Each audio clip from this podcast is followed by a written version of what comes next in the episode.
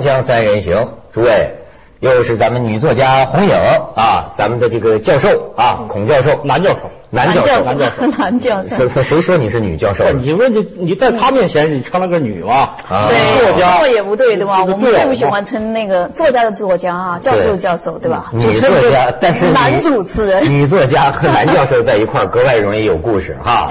嗯真的他对这个男女他特别感他男的也特别感兴趣，对啊，对，春天来了。对他们说，我身上就是反映着一个悲剧啊，就小的时候咱们这个传统教育哈、嗯在性方面非常压抑，所以会造成这个我今天这种变态的这个人格 哈。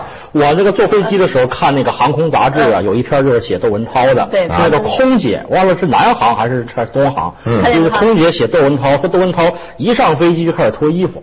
真的啊！我说这怎么回事？当然没没都脱，没有有，没有我一般是一上飞机就要奶喝，嗯。啊，这个更更严重，啊更严重，这更严重。对对对啊我看那个写的特风趣，把窦文涛写的那个很有人情味儿的。嗯我一上没人情味儿啊这网上有这一篇，对吧？啊 有这一篇，别拿我打岔，我跟你讲，啊最近坐飞机把我吓着了把我吓着了啊。我呀是总要坐飞机的嗯，我是个多么精细的人呢，我都跟大家讲过啊，因为我总坐飞机，所以我连遗嘱都写好了。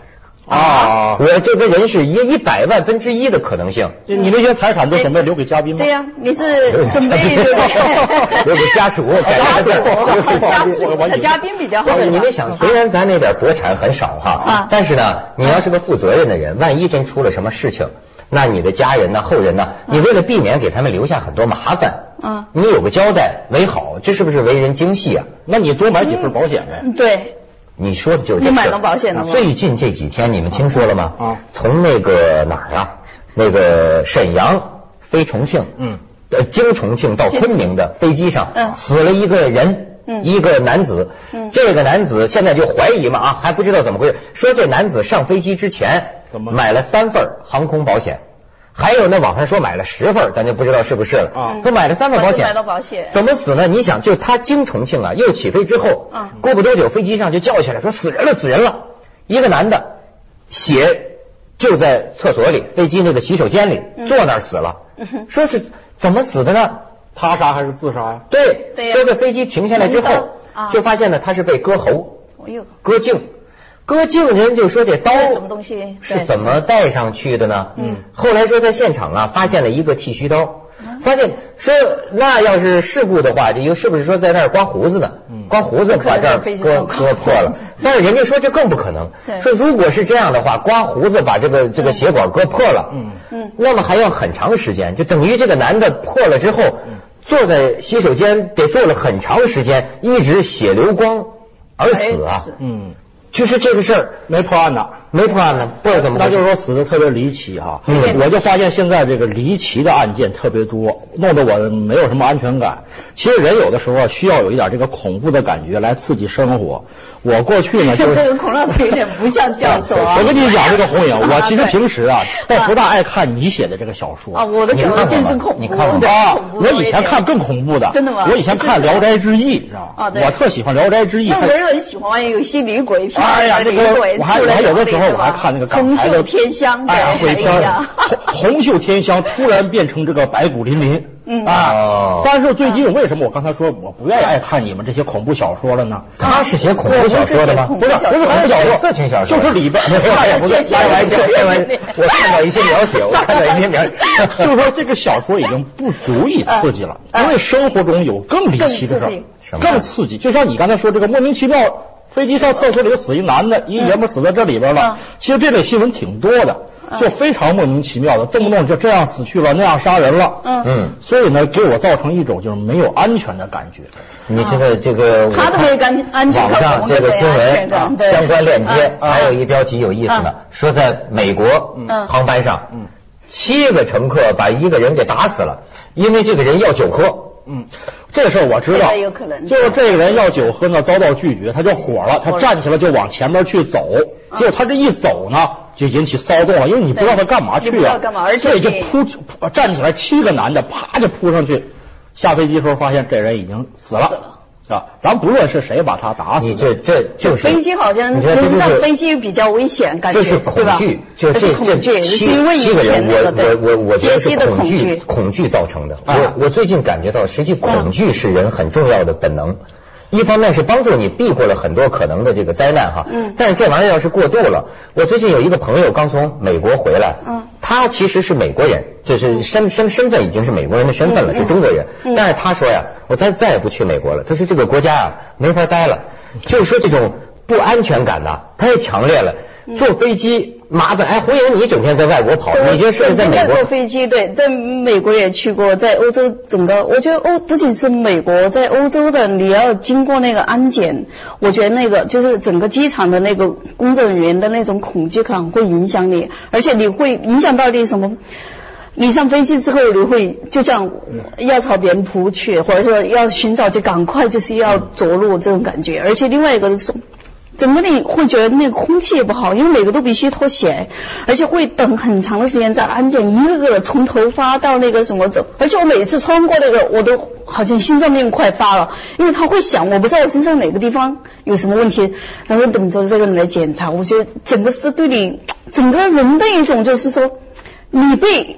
控制住，你被检查，你没有一点就是说自由，你在旅行应该是很快乐的事情。是是是简，直是一种经验。简直是一个折磨，整个是折磨。你坐完了一趟飞机下来，就觉得再也不想旅行了。是是是，啊我也有体会。我们有一同事在在美国那个机场，啊就是他因为在过呀，现在一般过了那个 X 光机都给你把行李打开啊结果呢回去之后，他那几万块钱的相机没了没了，啊，你还说不出来。你对你也说不出来。现在这个行李丢失事件也是很多的。我看一个统计，每年这个航空行李丢失几千万件，然后他们还说呢，这是只占百分之一，嗯是吧？虽然比例并不高啊，但是谁摊上谁倒霉啊。那当然啊，就是你坐飞机也好，坐火车也好，坐汽车也好，你没有一个安全感对我有一次坐火车还是那个软卧，啊。在那个我从北京到那个丹东去，我那个时候写小说要躲起来。嗯，啊，我根本没经验，我对国内的那个完全不懂。然后我呢带了很多东西，然后我说啊，为了安全，就是我，嗯我就把那个我的那个随身的体包套在脖子上睡觉，就是只有四个人。哎，果然半夜，我突然发现自己脖子被人就是一下拎到进了，我就大叫起来。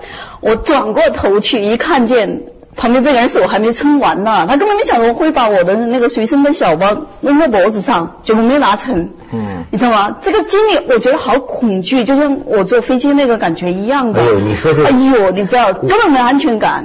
啊所以呢，现在出台一个措施，很多铁路局就是这个不把异性乘客呀安排在一列车厢的这一个包厢里。那同性也不能坐呀，啊那同性就为了保护这个弱者啊。那我夫妻呢？啊你夫妻可以，你夫妻就是你自己同时买两张票可以。如果比如说你买一张票，嗯他买他在排队排在你后边买一张票，他给他安排在另一包厢里。哎呦啊，不能跟窦文涛这人住在一块儿。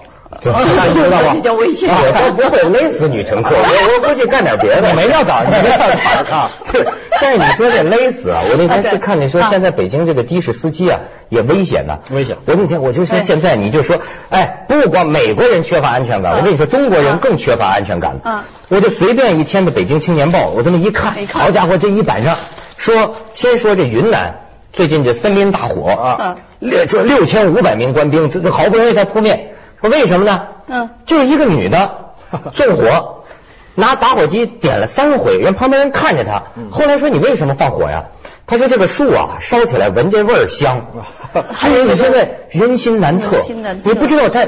我然后我就再看到，我就看见这个北京这个的士司机那有个案子，说是怎么到哪个法律阶段了。嗯。就几个人呢，叫个的士啊，嗯叫到那个就是呃那个那个东边那个地方附近，嗯然后一下就勒着脖子，你知道抢走多少钱呢？啊最后抢走一百多块钱，啊抢一百多块钱就把的士司机就勒死了。这这个现在为几十块钱杀人的事情啊，屡见不鲜。贫富悬殊太厉啊，害啊。坏人坏事确实很多，坏人坏事一多呢，弄得好人好事，好人你也担心。啊，我呢就有有好几次有这样的经历。啊，好像有一次也是在凤凰做节目 啊，然后就半半夜很晚啊，然后我打车要回去，嗯是吧？我一打车，人家那个司机过来说你去哪儿？我一说去郊区很远，嗯。那司机打量我一番，是不是你要去二话没说开车就走了？我当时很气愤呐，我就想，你看这这我我也是一良民呐，是不是？好歹咱也是好歹是著名教授啊，好歹 什么意思那不著名也可以啊，咱人民教师啊，你凭什么不拉我呀？我当时是我当时是很气愤的，对但是过后呢，我就嗯理解这司机嗯，我觉得人家有自我防范意识。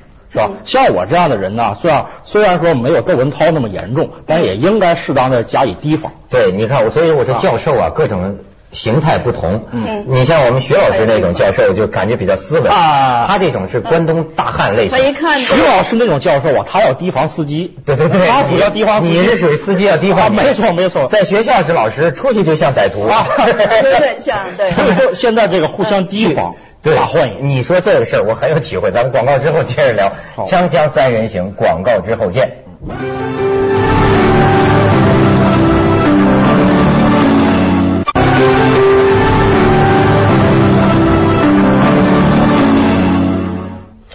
最近呢，你说说这个事儿哈，我在这个北京开车，嗯。我发现我很有体会，哎，而且我这个在短短的时间之内，这个技术啊，这家伙这是生龙活虎了，嗯。我就发现在北京开车呀、我有一个成语概括啊，嗯。这地方真是人人争先呢。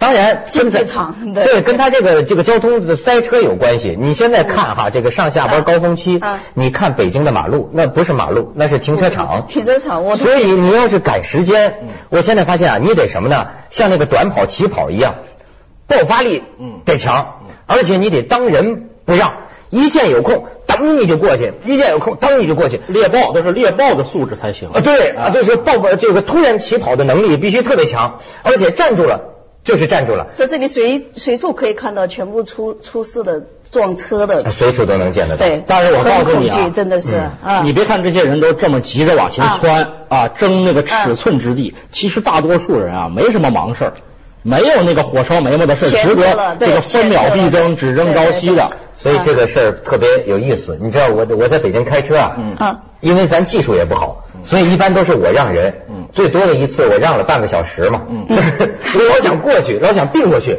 呃根本没空并不过去。然后我就老想在香港流传一个故事，嗯。你知道吗？说香港啊，嗯。这个这不知道是不是真的，香港人爱这么讲，嗯。说香港有一个开殡仪馆发财的这么一个人，他的那个车号啊是四个四，啊四个四，说这人很很有意思，传奇啊，我不知道没那可能买的号，没核实过。他呢有个习惯，就是他的司机拉着他在街上开车，一碰到两车相争的时候，嗯，他的原则是从来就是咱让，嗯，这个广州话讲叫背亏航线，背亏航线就是让他走先，让他走先。让他先走。哎。但是因为大家一听这话就乐，因为他是开殡仪馆的，你知道吗？从他嘴里说出来，让他走先。对吧对，就是说你抢来抢去，嗯。你在抢什么？我们那个深圳那儿有一个司机，他跟我讲，啊今天我得到证实了，他说呀，他说你啊，这个匀速走，嗯，你老是这么快启快启动快启动，老想插空。他说我跟你说，等你到了终点了。你快不了多少，就像孔老师刚才说的啊。今天我得到一证实，我一出来，哎，我看见一小车，明显是有急事，黄色的，所以很显眼。冲冲冲冲冲冲冲冲，这家伙的，一路都远远我就看不见他了。可是我就匀速的走，就做一个实验，匀速的走，哎。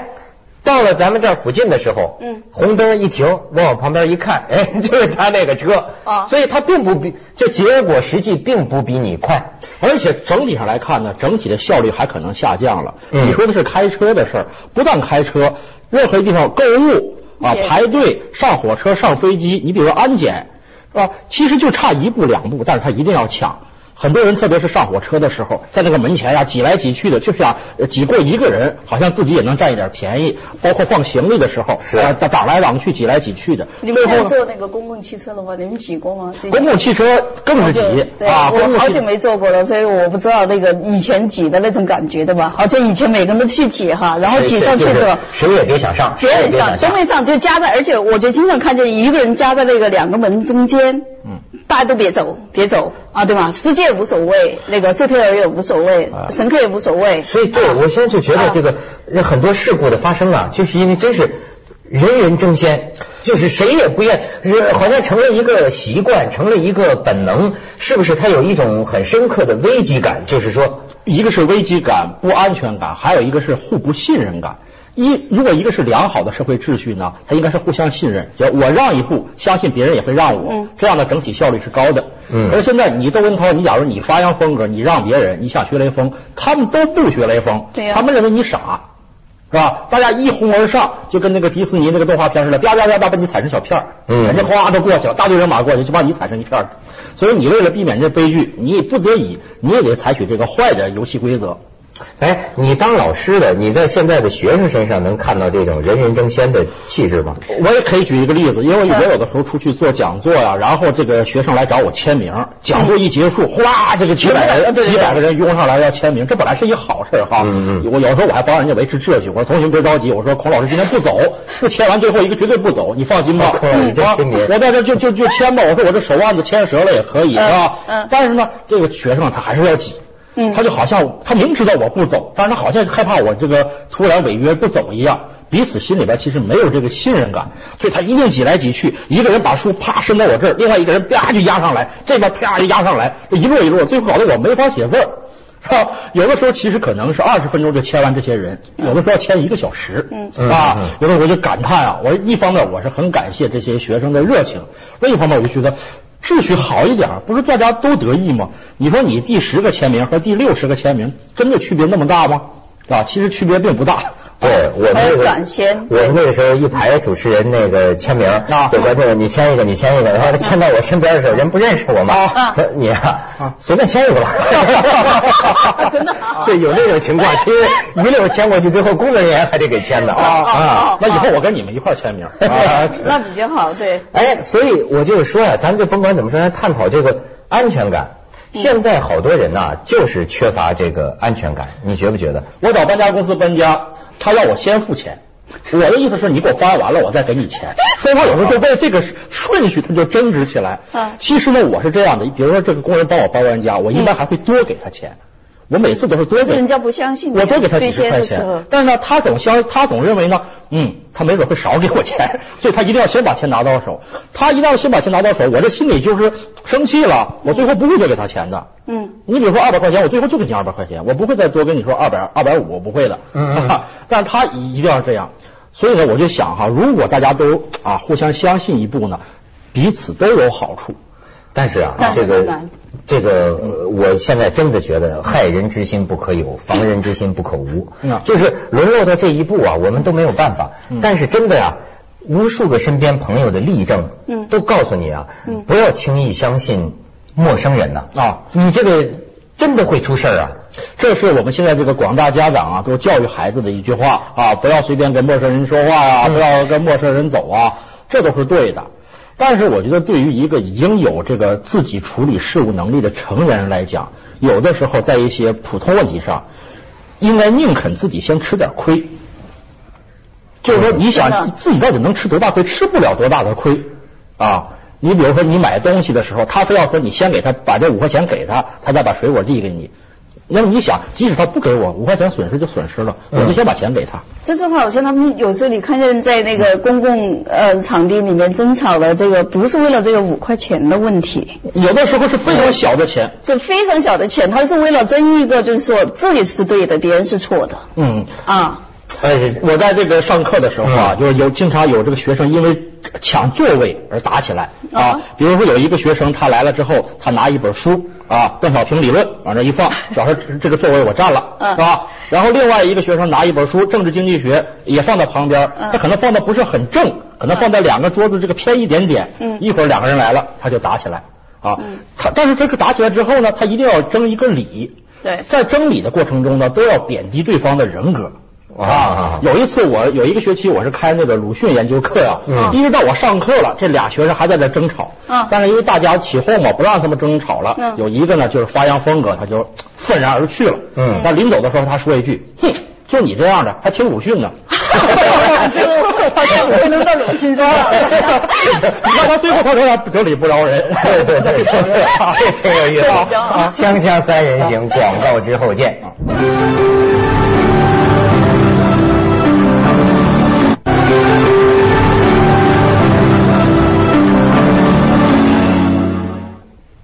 最近我还看见一新闻呐，说是什么北京这个黑车要整顿了，还是就就不准这蹦蹦上街了？啊，你刚到北京，你该了解黑车的情况。北京黑车啊是这个一大现象，一大交通现象，黑车非常多，而且呢，这个黑车的安全性也很差。但是呢，这个黑车的司机呢又一肚子苦水，政府也很头疼。这个广大这个乘坐者呢也各有各的看法。有的说应该取消这黑车，有的又很同情他们啊，说这为什么有黑车呢？说是因为这个出租公司啊太黑了，嗯，这个出租公司是黑的，比他比黑车还要黑，嗯嗯啊，所以很多这个彼此不信任的安全问题啊就发生在这个领域。对，我觉得因为我每次回北京，我住的地方在机场附近，所以你要叫那个出租车的话，他已经啊那么近。不愿意去，所以就会有很多黑车涌过来。你真的不敢坐，因为你根本不了解，对吧？他万一给你开到什么地方去了，然后很远或者绕啊，或者是你根本就没办法。所以那个时候你肯定不能坐黑车。嗯，那你还是要做一个，就是说出租汽车。那只有倒车跟他说加钱。所以这个问题搞得出租司机就是在这个中间就勒索里哈，就要加钱。那么另外一个方面，刚才我们谈到的这个黑车的问题，如果那么多人有车，有车间车比较多。那么就是黑车的这个人呢，他就停在那里，他就没办法，他要找，他要生活呀，他要为钱呢，然后他要就是说为小孩的教育呀，要挣这个钱，然后他就会有的人会对你很好，比如说先跟你说好价格，然后真的是准时到这个地方来接你，或者来回，就是甚至比那个出租车要便宜一半。嗯。那么你会在中间你会发现，有的人真的是你可以成为朋友，就。